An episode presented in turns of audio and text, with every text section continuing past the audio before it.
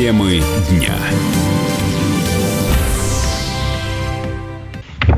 Всем здравствуйте! В эфире Сергей Мордан. Программа без названия, потому что у нас программа сегодня одна, и на всю светлую неделю одна программа, поэтому я вас должен поприветствовать, так как приветствовал всех нас Отец наш Серафим Саровский. Христос воскресе, православные! Итак, мы сегодня празднуем главный праздник года – Воскресение Христова. В Москве все церковные службы прошли без участия прихожан. Ранее предстоятель Русской Православной Церкви патриарх Кирилл призвал верующих молиться дома из-за пандемии коронавируса.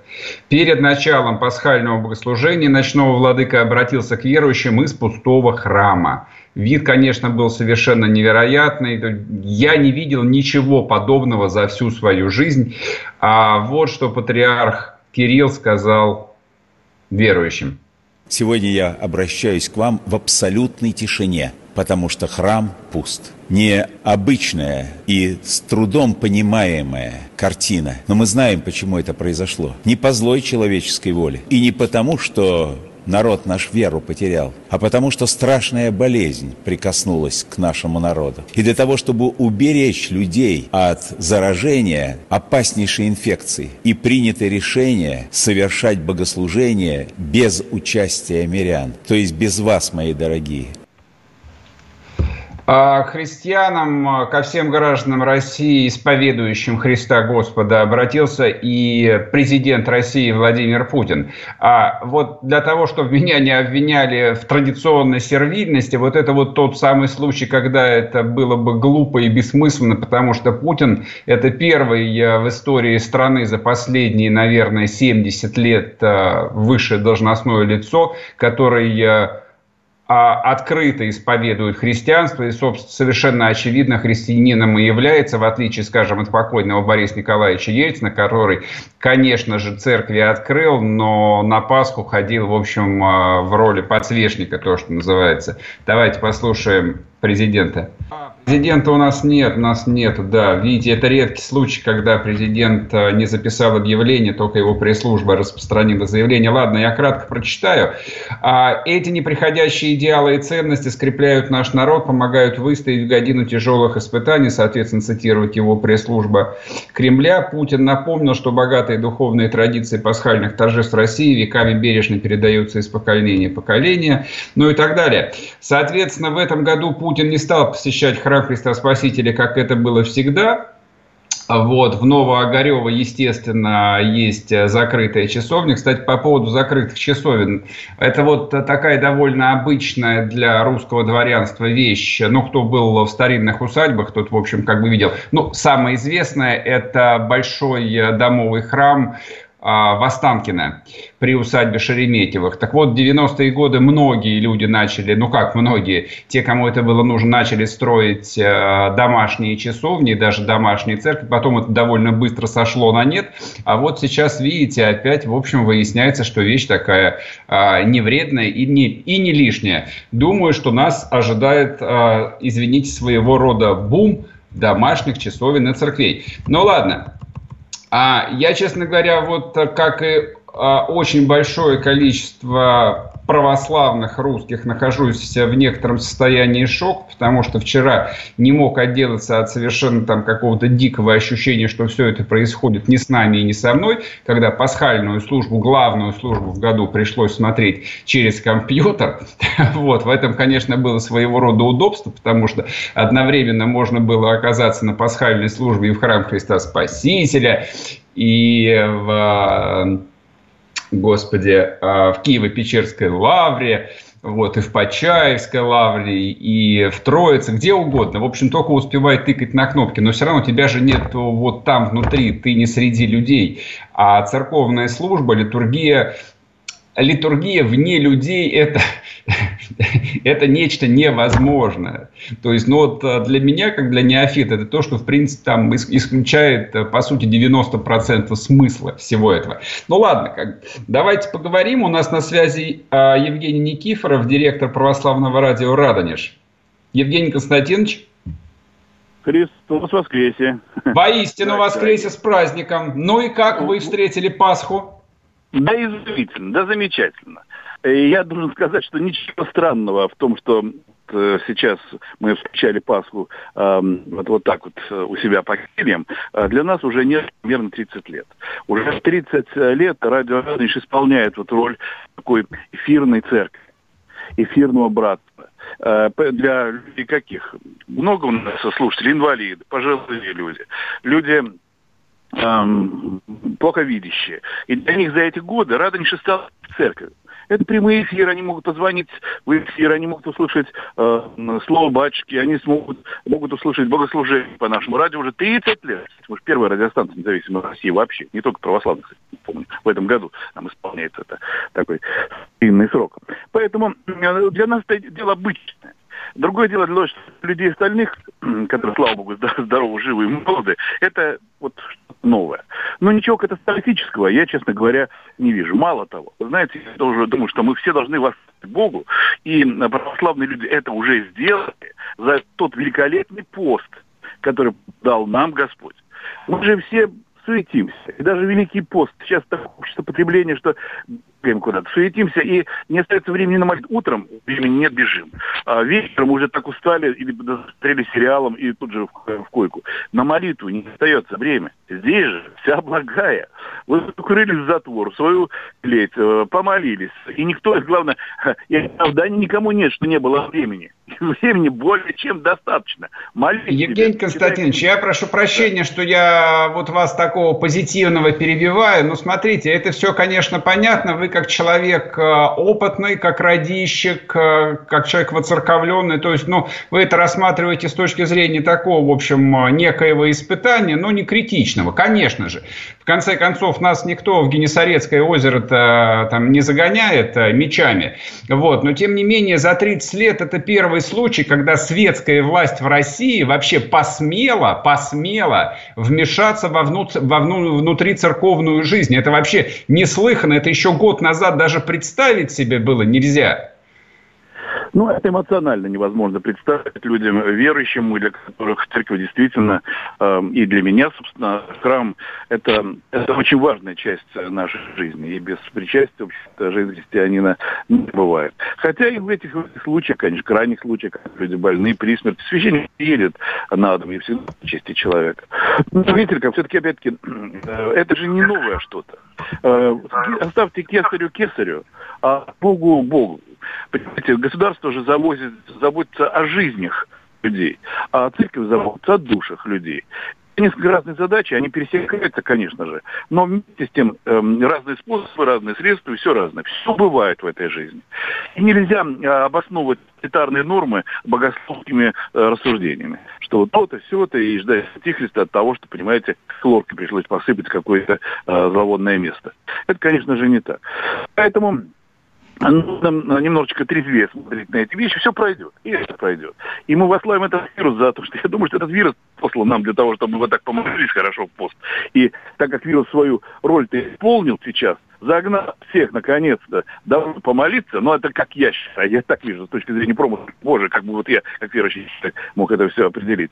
То, естественно, вы выполнил свою роль, он и уйдет быстро. Я думаю, что это случится достаточно скоро, потому что не нахожу ему э, другого объяснения его существования. Но с точки зрения глазами, так сказать, нужно. А, конечно же, когда ты видишь вот такую апокалиптическую странную парадоксальную ситуацию, когда крестный ход без э, крестного хода, как бы все начает, все имитируется, а э, не состоит не, самого действия как такового. И нет, э, ну, это, это, конечно же, жутковатое впечатление, согласен. Но опять-таки это эмоции. А, остается делом. Бескровная жертва совершается, эм, люди какие-то причащаются, хотя их меньше гораздо. Ну, остаток, э, осадочек остается, конечно же. Ну, нужно ну, послуш... на Бога. Я, послушайте, вот, собственно, как бы главное мы с вами чуть не упустили. То есть, э, ну, нету большой трагедии, проблемы в том, что не освещены куличи. То есть, условно говоря, ай, такая... Но ай-яй-яй, куличи, бог ты мой. Ну, это обычай, благочестивый Я... обычай. С куличами понятно, но, да, но да. суть церкви-то она не в освящении куличей, она в причастии. Конечно. Вот во что вмешалась советская власть.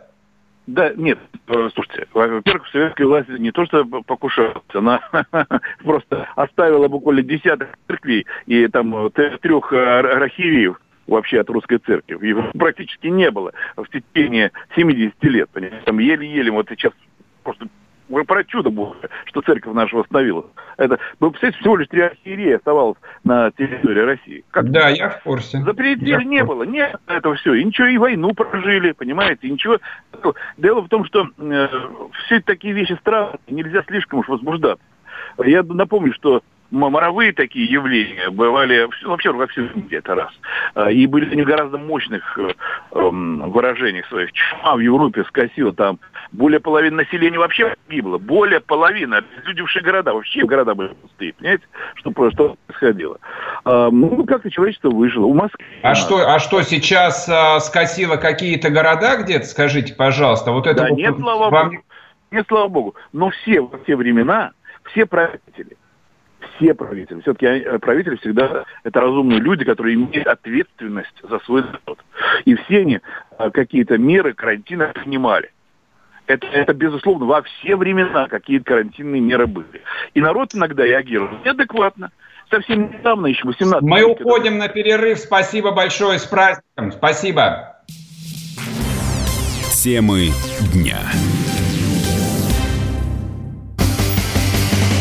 Настоящие люди. Настоящая музыка. Настоящие новости. Радио «Комсомольская правда». Радио про настоящее.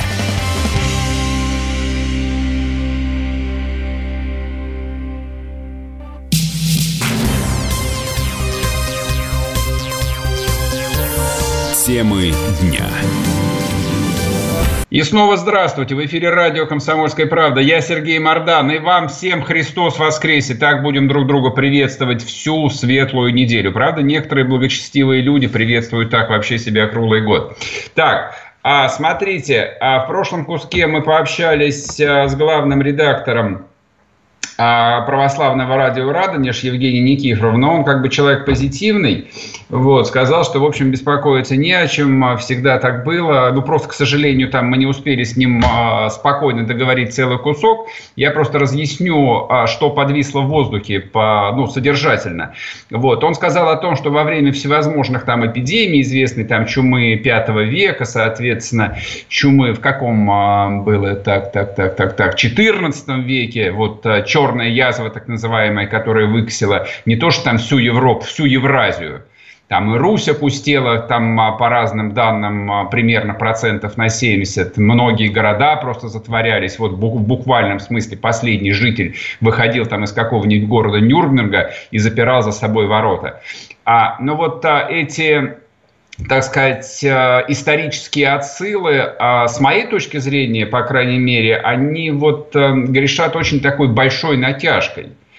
А, то есть ситуация, в которой там тот же э, какой-нибудь Бремен или Нюрнберг немецкие просто пустели в буквальном смысле этого слова – то есть я понимаю, что светская власть должна была там каким-то образом бороться с эпидемией, закрывать в том числе и церкви, хотя на самом деле их никто не закрывал, не только в силу того, что эпидемиологические знания, в общем, тогда были в зачаточном состоянии, ну, по крайней мере, у европейцев. Кстати, азиаты, монголы особенно знали, как бороться с чумой. Вот, поэтому а, они просто города, которые вот зачумлялись, они их сжигали целиком вместе с мертвецами. А, поэтому там а, та же Орда, она в, наименьшей степени пострадала от этого. Вот. А в России мы не видим даже близко ничего подобного. То есть, если, допустим, ну хорошо, даже в Москве счет идет а, там на 20 тысяч человек, то если взять, ну, например, а, сейчас я вам скажу, ну что можно взять, а, ну, какую-нибудь а, Карелию, там а, инфицировано, вот буквально в цифрах заболело 0,0001% населения. И при этом церкви закрыты. Вот я в этом не вижу никакой логики. А главное, что меня там совершенно поражает, что власть а нынче, в общем, как бы Путин отдал всю власть на места в руки губернаторов, даже не считает необходимым хоть как-то объяснить свои решения. Так, э, у нас... Алло, алло. А, значит, у нас на связи новый собеседник Роман Лункин, руководитель Центра по изучению проблем религии и общества Института Европы Российской Академии Наук. Роман Николаевич. Да, здравствуйте, приветствую вас. Э, Христос Здравствуйте, здравствуйте, Христос воскресе.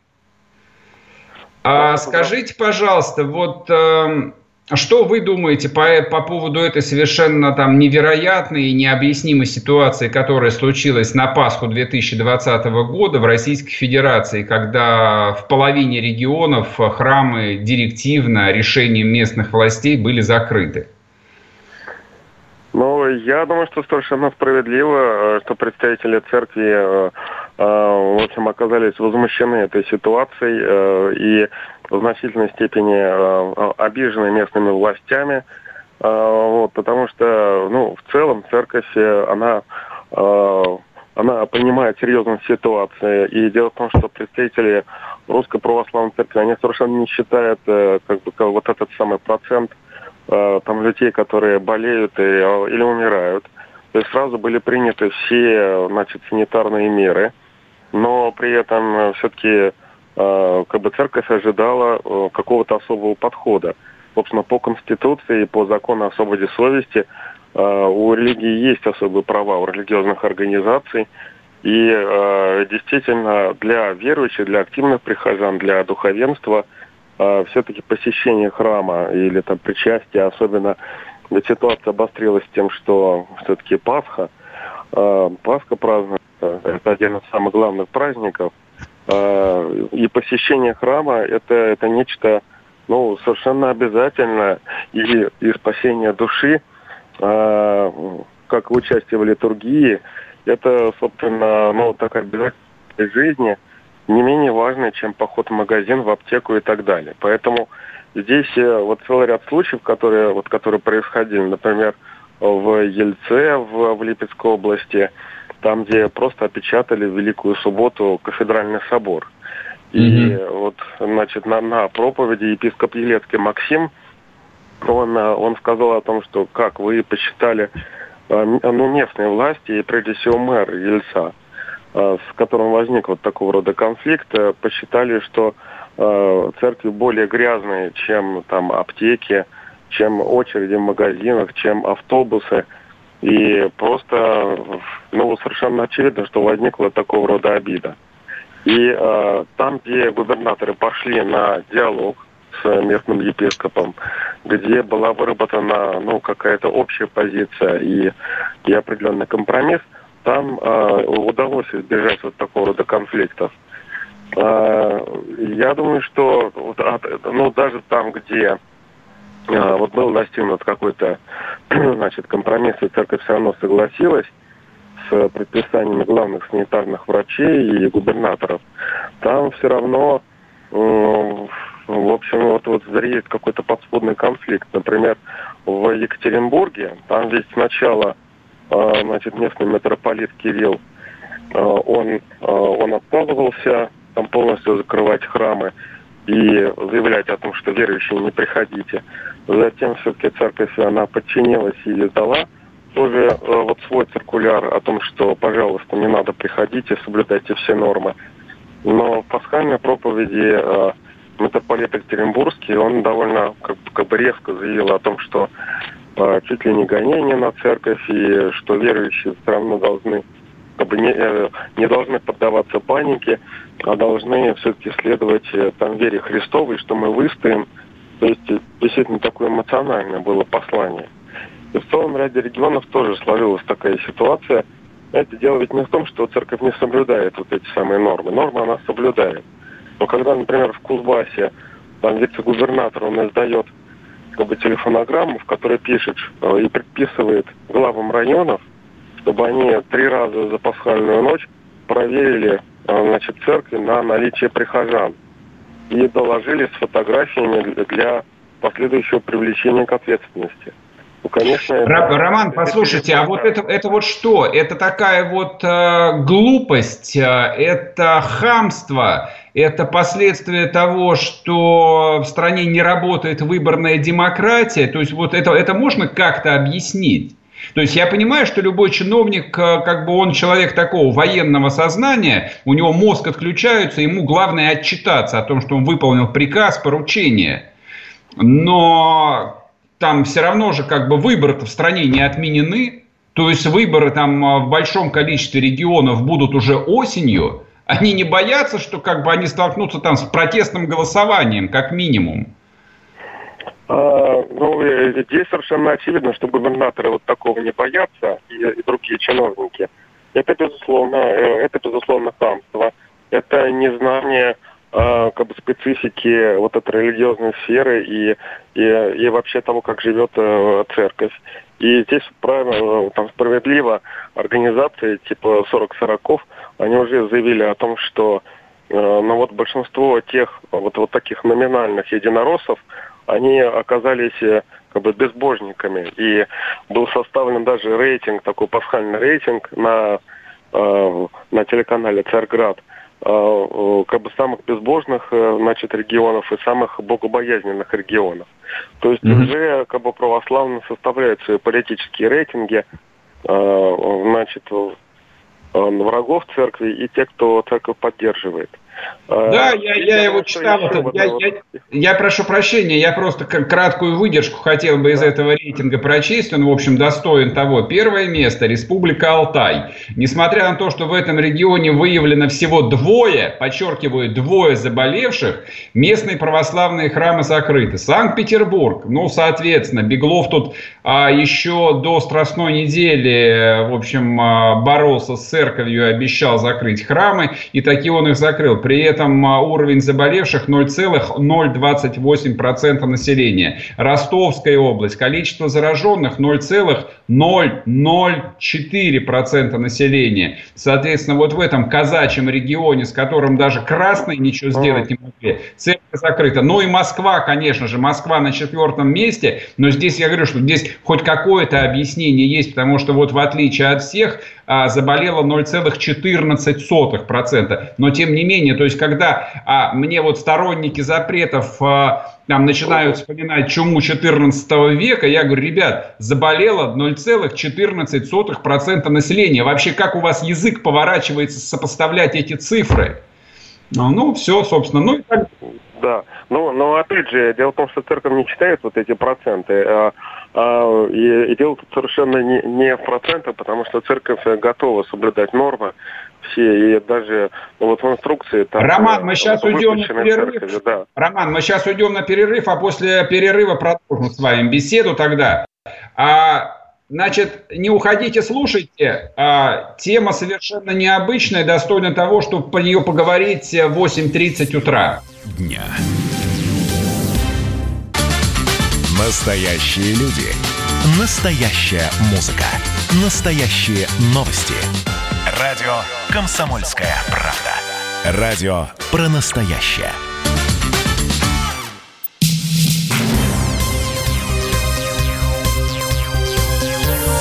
Темы дня. И снова здравствуйте. В эфире радио «Комсомольская правда». Я Сергей Мордан. Христос воскресе, дорогая Россия. Так, снова возвращаемся. У нас на связи Роман Лункин, руководитель Центра по изучению проблем религии и общества Института Европы РАН. Роман, смотрите, да, а, вот а, я понял, что мы с вами, а, к сожалению, даже не можем поспорить, поругаться, но, наверное, это и неплохо, поскольку мыслим примерно в одном а, направлении. Тем не менее, а, кто-нибудь из регионов, которые а, храмы на Пасху закрыли, они как-нибудь ответили на такой вполне себе стандартный аргумент, что прежде чем церкви закрывать, вы бы закрыли для начала тогда бы алкомаркеты, например, в своих регионах? А, ну, прежде всего, на Пасху, конечно, лучше не ругаться, хотя я думаю, что в тех регионах, где а, губернаторы просто директивно закрыли, э, закрыли церкви, или довольно грубо отнеслись э, к, к местному епископу, там, безусловно, возник политический конфликт. И никто вот таких э, как бы обоснований не давал. Здесь нужно заметить э, вот такое как бы э, э, ну, сложилась ситуация, когда главные санитарные врачи, они вынесли довольно такие жесткие предписания. Но дело в том, что вот для Роспотребнадзора это, в принципе, абсолютно нормально. То есть я бы не обвинял главных санитарных врачей ни в чем. А вот э, губернаторы должны были найти какой-то такой э, вот компромисс и, собственно, объяснить и и попробовать, ну, по крайней мере, ну, например, в Москве. Вот там были введены спецпропуска, но при этом я сам вот знаю по социальным сетям, что даже э, значит, представители Московской патриархии, не просто рядовые священники, они отмечали, что э, они вдруг оказались э, как бы вне закона, что ни у кого не оказалось пропусков, их не оказалось в этих списках вот, профессий, которым полагается спецпропуска, хотя совершенно очевидно, что они, они должны ездить служить и могут посещать также больных в инфекционных больницах только, по-моему, 17 апреля вот патриарху Кириллу удалось значит, добиться того, что там несколько десятков священников, у которых есть соответствующее образование там, и, и экипировка, их э, разрешили э, пускать в больницы. То есть э, вот такого рода ситуации, они стали возникать из-за того, что, во-первых, ну, губернаторы, они, они не боятся, э, они не боятся ничего. Э, в силу того, что выборы... Ну, я надеюсь, что они хотя бы Путина боятся, но вот это вот мне и удивительно, то есть в кои-то веке России правит, давайте уж будем называть вещи да. своими именами, православный человек, вот, но они даже этого не боятся. То что, а, то, что они как бы люди от церкви там страшно далекие, тут никакого секрета нет, это совершенно очевидно, у них на лицах все написано, что это для них значит или не значит. Вот, но они, э, по-моему, даже не предполагают, что это может в дальнейшем иметь там для их карьеры какое-то, в общем, негативное последствие. Там ну, сидит а... ну, Новоогарева Путин и посматривает, что происходит. Ага, там из 85 регионов кто церкви закрыл, а кто церкви оставил. Ну окей, хорошо, ребят, сочтемся потом с вами. Но, понимаете, дело в том, что вот, вот эта православность, реальная православность политиков, она оказалась довольно сомнительной. И кроме того, губернаторы, которые отчитываются там, перед, э, перед Путиным, э, это все-таки не, э, это все-таки не совсем реальная выбор, выборность. И попав в такую нестандартную ситуацию, губернаторы, там многие стали, стали действовать как-то на, на пролом вот, ну, как, как они пути. привыкли, как любой русский чиновник и действует, ему команду отдали, у него все, у него голова отключается, он выполняет. Это как раз меня совершенно не удивляет. Вы знаете, а я вчера просто днем заезжал в гипермаркет, тут я за городом живу, вот, заехал в гипермаркет, а я такого количества людей последний раз видел перед Новым годом. Вот, то есть мне, когда говорят там про социальное дистанцирование и про самоизоляцию, мне хочется, в общем, нервно хохотать. Там не протолкнуться было, там было просто битком. И после да, этого, это... спустя несколько часов, ну то есть формально этот гипермаркет находится в Московской области. После этого я возвращаюсь домой, я проезжал мимо двух церквей, они не просто закрыты, на них замки висят. Ну и объяснение, что указом губернатора Московской области, бла-бла-бла, для, значит, э, учитывая тяжелую эпидемиологическую обстановку, значит, в регионе, церкви закрыты. Ну то есть это безумие, которое не поддается никакому осмыслению и никакому никакому объяснению, а что совершенно там удивительно, поразительно и отвратительно, что никто даже не предполагает, что им придется однажды это объяснить. Ну, э, это, э, это как раз сила того, что, что губернаторы, хотя они являются публичными политиками, они не привыкли общаться с, с людьми. И э, ну, вот было много случаев, когда губернатор выходит к, к народу там, во время вот этих наводнений, вообще там разного рода бедствий. И, э, и вдруг начинают просто хамить людям, потому что ну, губернаторы многие просто не привыкли. Они привыкли общаться с федеральным центром, там, с другими чиновниками. А вот общаться с людьми, с общественными организациями, э, все-таки ну, русская православная церковь это такая большая общественная сила, довольно многообразная но при этом оказалось, что православие для многих губернаторов это, это, это такая как бы э, вот декоративная идеология, а совсем не церковь. И здесь вот отсутствует привычка просто общаться с любыми общественными силами и с, с институтами гражданского общества. А церковь оказалась, э, в общем, имеет довольно большой такой гражданский потенциал, что там э, активные прихожане, активные граждане, что они могут э, за себя постоять. И я думаю, что, безусловно, это выльется вот в такое в, в политическую ну, не в политическое противостояние, я думаю, но, по крайней мере, в политической сфере, на, в выборах это обязательно отразится.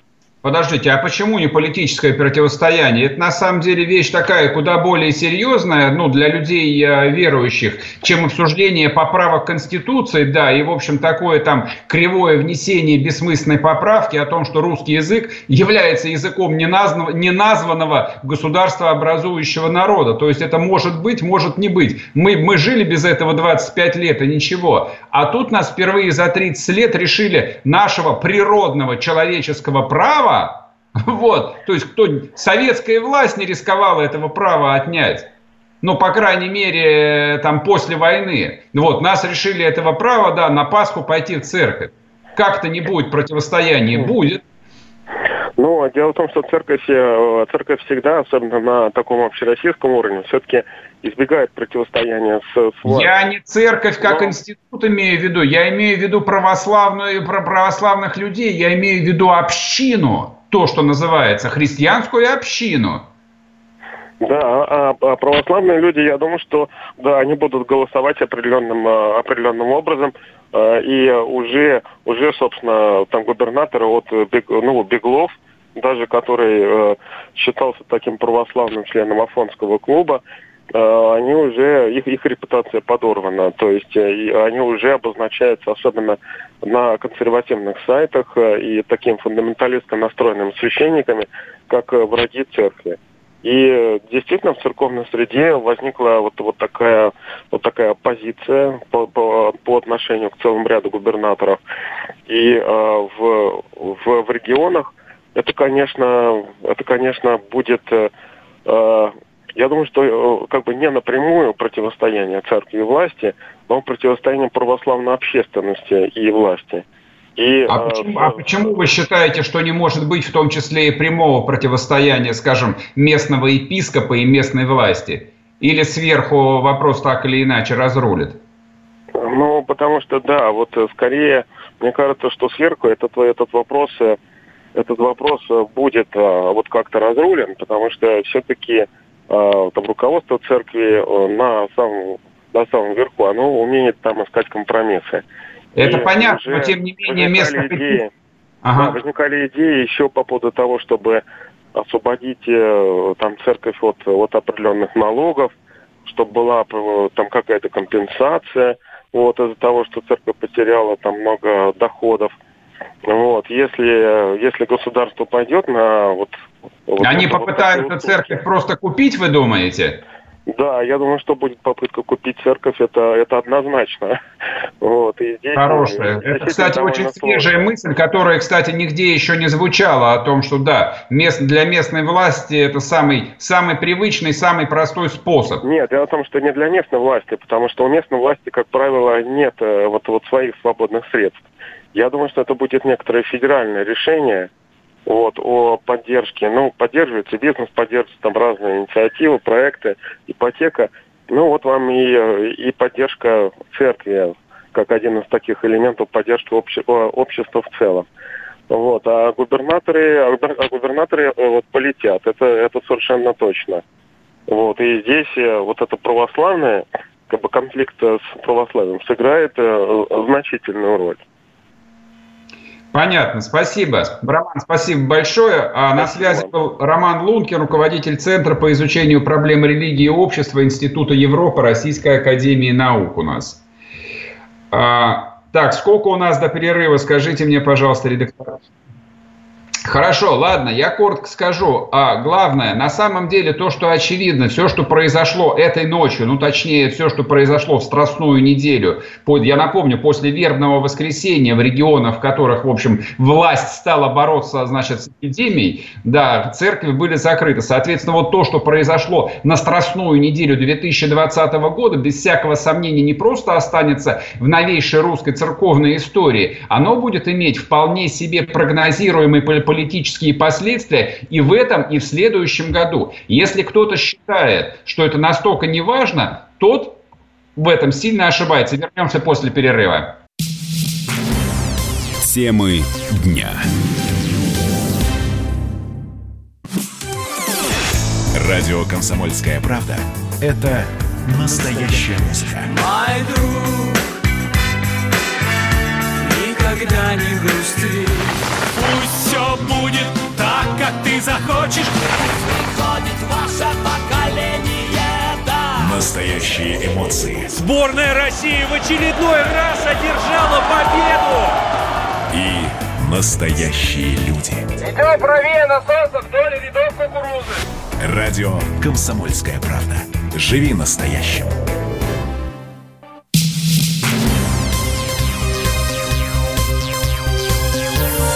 Темы дня. И снова здравствуйте. В эфире радио «Комсомольская правда». Я Сергей Мордан. Христос воскресе! А, с нами на связи отец Андрей Пастернак, декан исторического факультета Свято-Тихоновского гуманитарного университета, кандидат исторических наук. Отец Андрей? Да, здравствуйте. Христос воскресе! Воистину воскресе! Что вы думаете по поводу вот этого невероятного, а, невероятной Пасхи 2020 года? Вы как историк а, можете а, вот назвать случай, когда было что-то подобное в России? Ну, в России, конечно, бывали годы, когда случались эпидемии, неурожаи. Это было и в 19-м, в начале 20 века. Но, конечно, на нашей памяти уже после Великой Отечественной войны таких событий, которые бы поражали весь народ, не было. Но на самом деле это хороший повод задуматься о своей духовной жизни, потому что, находясь дома на самоизоляции, каждый человек имеет возможность как-то лучше изучить самого себя, обратиться к Богу, помолиться, лучше общаться с близкими, это, я думаю, все уже так или иначе почувствовали. Я думаю, что с этой точки зрения нынешняя Пасха, она является действительно особенным событием. И, может быть, даже не только печальным и грустным, но и радостным, потому что каждый человек может как-то по-новому, по-своему взглянуть на самого себя. Это без всякого сомнения. То, что Пасха – это главный радостный праздник, тут э, спорить никто не будет. Но мой вопрос был про другое. Когда последний, раз, э, когда последний раз светская власть в России закрывала церкви своим указом, причем, ну, э, я понимаю, что в, в после Петровское время это происходило не раз и не два, а до Петра вообще это случалось или нет? Ну, дело в том, что светская власть храмы все-таки не закрывала. Дело в том, что сейчас службы в храмах проходили. Это мы тоже должны э, понимать, потому что службы ночные, пасхальные, они все совершались. Другой вопрос, что доступ был ограничен на прихожан, это действительно так. Но говорить о том, что храмы были закрыты, службы не совершались и все полностью было закрыто, это неправильно. Так это ровно то же самое. Если нету прихожан, какая же это служба? Там, где собрались двое или трое во имя мое, там и церковь. Вот. А это те, кто пытался собраться во имя Христа, их туда не пустили. Но дело в том, что службы совершались, во-первых, проводились трансляции. Вот была ночная трансляция из многих храмов и монастырей. Все верующие имели возможность помолиться, ну, как мы сейчас говорим, дистанционно. А вот именно когда люди с двое-трое собираются и молятся вместе, те же, например, молитва по соглашению, эта молитва, она еще более оказывается сильной.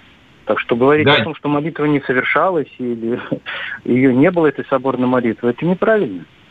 Смотрите, половина, половина э, российских регионов э, церкви закрыла, в том числе и Москва, а половина оставила.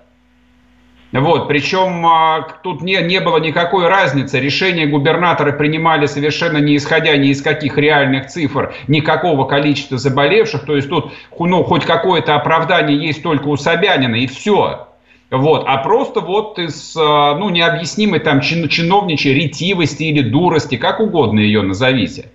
Ну, понимаете, в чем дело все-таки? Я священник, и я не могу обсуждать э, э вопросы, которые вы мне задаете, понимаете? Если вы хотите уточнять вопросы государственных церковных отношений, нужно обращаться к соответствующим... Хорошо, ладно, снимаю этот вопрос. Вопрос, который вот меня занимает на самом деле даже гораздо больше, э, чем э, логика там принимаемых решений властью, вот это вот событие, которое случилось в этом году, а оно не представляет опасность для внутри церковной жизни. То есть вот лично я больше, чем, больше всего чего опасаюсь, что это, в общем, некая там потенциальная угроза раскола внутри русской церкви.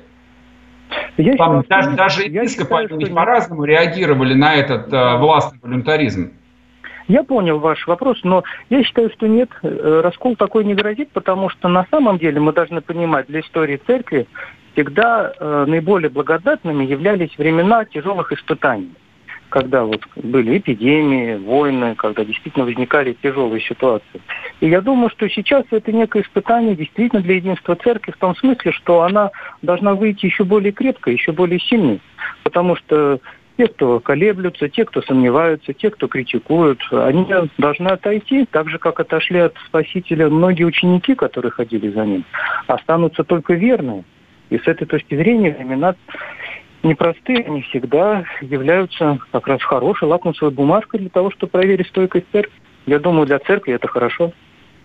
Я согласен. Отец Андрей, а что вы думаете? Вот э, эта история, она может послужить, э, ну вот э, каким-то таким э, стимулом для появления, ну, братств, например, э, православных э, в России? Там, не знаю, какого-то христианского сообщества, причем вот не того, которое собирается вокруг приходов, а то, что есть, допустим, там в Европе, то, что есть на Украине, и то, чего нет у нас совсем. Ну, во-первых, что из себя представляет братство в Европе и на Украине, это отдельный все-таки разговор. Это связано с традициями ну, западной благотворительности, западного общения. А в России, в принципе, э, такие братства, они не были распространены до революции. Христианская партия может появиться в России или нет? Ну, мы должны понимать, что христианские партии, которые возникали после войны, если мы говорим о западной традиции, они никогда не были связаны с определенной конфессией.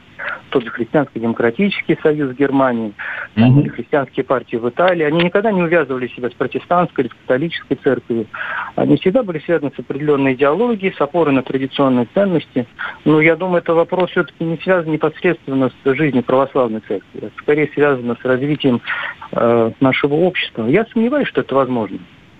Почему? Мое личное время спрашиваете мнение. Потому что для этого нужно, чтобы в обществе были очень сильно укреплены традиционные ценности. Они уже бы находились в культуре, в традиции. И они были бы связаны с повседневной жизнью людей. А поскольку это у нас, к сожалению, с одной стороны отсутствует, а с другой все-таки традиционные ценности в большей степени увязываются с православной церковью, то я думаю, что такие формы, они просто у нас не будут реализованы.